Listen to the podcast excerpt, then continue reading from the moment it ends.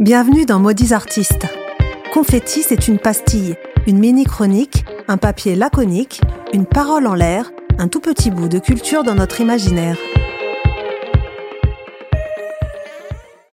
Avant l'entretien avec mon prochain invité, j'ai envie de vous parler d'un tableau très étrange qui semble sorti d'un conte.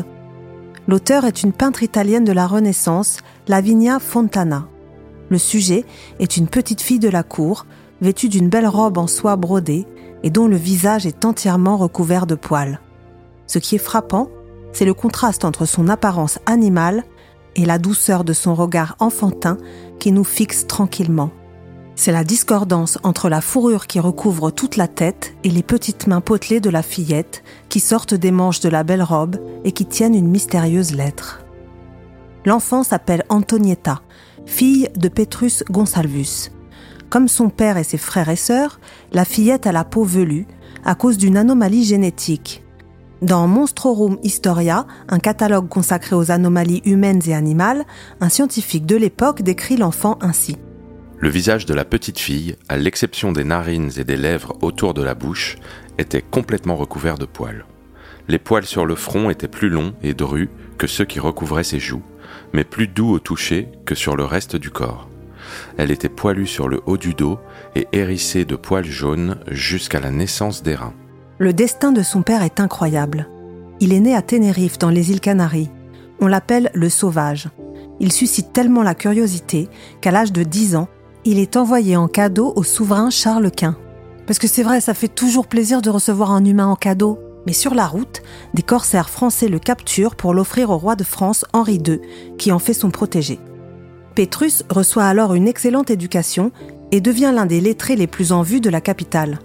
Après la mort d'Henri II, celui qu'on appelle le sauvage du roi reçoit la protection de la reine Catherine de Médicis qui décide de le marier avec une belle jeune fille de Paris. Elle ne le rencontre que le jour des noces où elle est totalement horrifiée. Merci Catherine de Médicis, trop sympa. Ce mariage entre une jeune femme et un homme velu aurait inspiré le conte de La Belle et la Bête, dont l'auteur est encore une femme, Madame de Villeneuve. Pétrus et sa jeune épouse ont sept enfants, dont cinq sont atteints de la même maladie congénitale que leur père.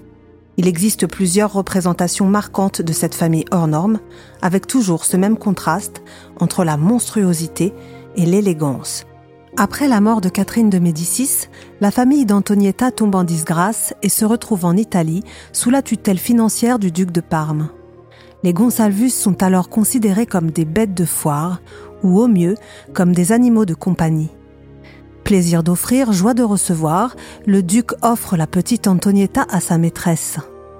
D'ailleurs, sur le tableau de Lavinia Fontana, on peut déchiffrer le message inscrit sur la lettre que la fillette tient entre ses mains.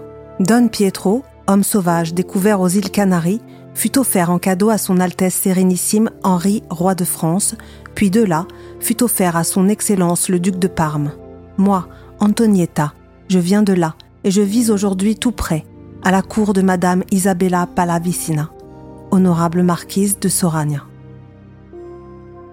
L'histoire de la famille Consalvus a engendré beaucoup de fantasmes sur les créatures hybrides, mêlant la curiosité, le désir et la répulsion fascinée. Fernel, le médecin d'Henri II, affirmait que l'imagination d'une femme enceinte pouvait influencer l'apparence de l'enfant à naître. En 2010, une jeune Thaïlandaise atteinte du même syndrome est entrée dans le livre des records, désignée comme étant la plus poilue du monde. Son histoire a aussi inspiré la création de fictions, comme le film Fur, un portrait imaginaire de Diane Arbus, avec Nicole Kidman et Robert Downey Jr. Aujourd'hui, le portrait d'Antonietta se trouve dans le château de Blois. Plus on l'observe, plus on ressent le regard bienveillant de l'artiste sur l'enfant. Bien sûr, elle nous interroge sur la manière dont nous accueillons la différence de nos jours. Je vous laisse méditer sur cette question ou découvrir l'étonnant portrait d'Antonietta par Lavinia Fontana en attendant mon prochain entretien avec un invité dans Maudits Artistes.